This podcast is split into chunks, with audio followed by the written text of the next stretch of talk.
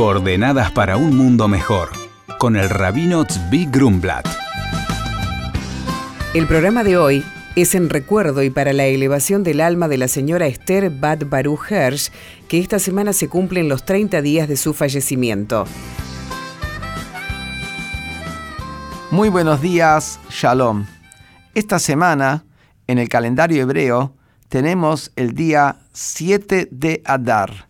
7 de Adar marca el día del nacimiento y del fallecimiento de Moisés, nada más y nada menos el líder del pueblo judío que sacó al pueblo judío de Egipto, lo llevó 40 años por el desierto y más importante que todo, fue el profeta que transmitió la ley de Dios, que es la base de lo que es la Torá.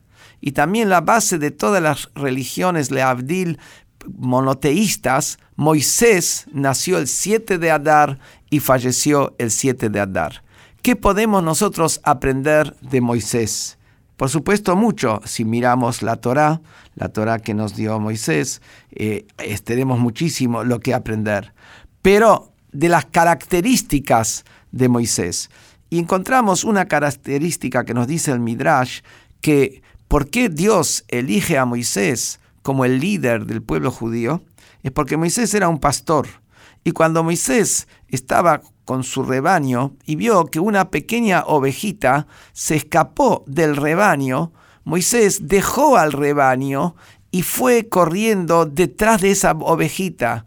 Una ovejita pequeña, la levantó Moisés sobre sus brazos, volvió y la trajo y la volvió a reintegrar al rebaño. Y a su vez con el rebaño Moisés ocupaba específicamente que cada una de las ovejitas tenga el pasto que era acorde a su capacidad de masticar, de acuerdo si era una ovejita joven, una ovejita mayor, una ovejita anciana. Dios cuando ve que Moisés deja el rebaño y para buscar una ovejita perdida, dice, este es el que va a ser el líder. ¿Por qué? Porque acá el concepto está, el rebaño por sí mismo no se desbanda, el rebaño de las ovejitas siempre está, van todos juntos, marchan todos juntos. Entonces está, está, lo que está encaminado. Pero después tenemos una ovejita que se sale de lo común. Esa ovejita que es diferente, la ovejita que es diferente.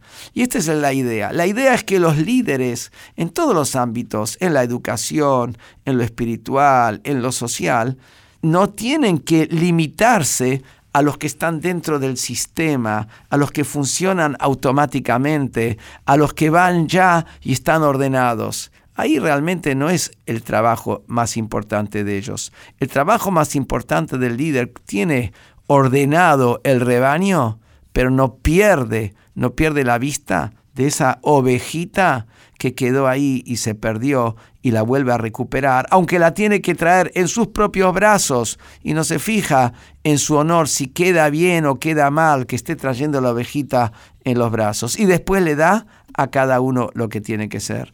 No existe la masificación, está el valor de cada individuo. Una de las cosas que podemos aprender de Moisés, el primer pastor del pueblo judío. Muy buenos días, shalom. El mensaje que recibimos es de Moisés de Formosa y dice, hola rabino, quería saber cuál es la visión judía sobre el Mesías. El rabino responde, hola Moisés, uno de los principios de la fe judía es que algún día surgirá un líder judío de la dinastía de David que será reconocido y aceptado por todas las naciones, reconstruirá el templo en Jerusalén y reunirá a judíos de todo el mundo en la tierra de Israel. Habrá paz mundial y en general un alto nivel de vida.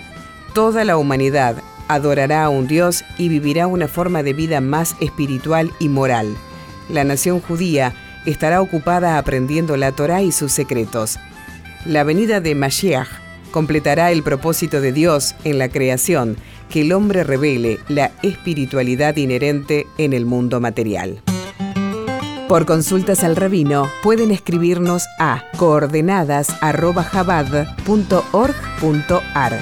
Coordenadas para un mundo mejor con el rabino Zvi Grumblat. Shalom y Shabu Tov.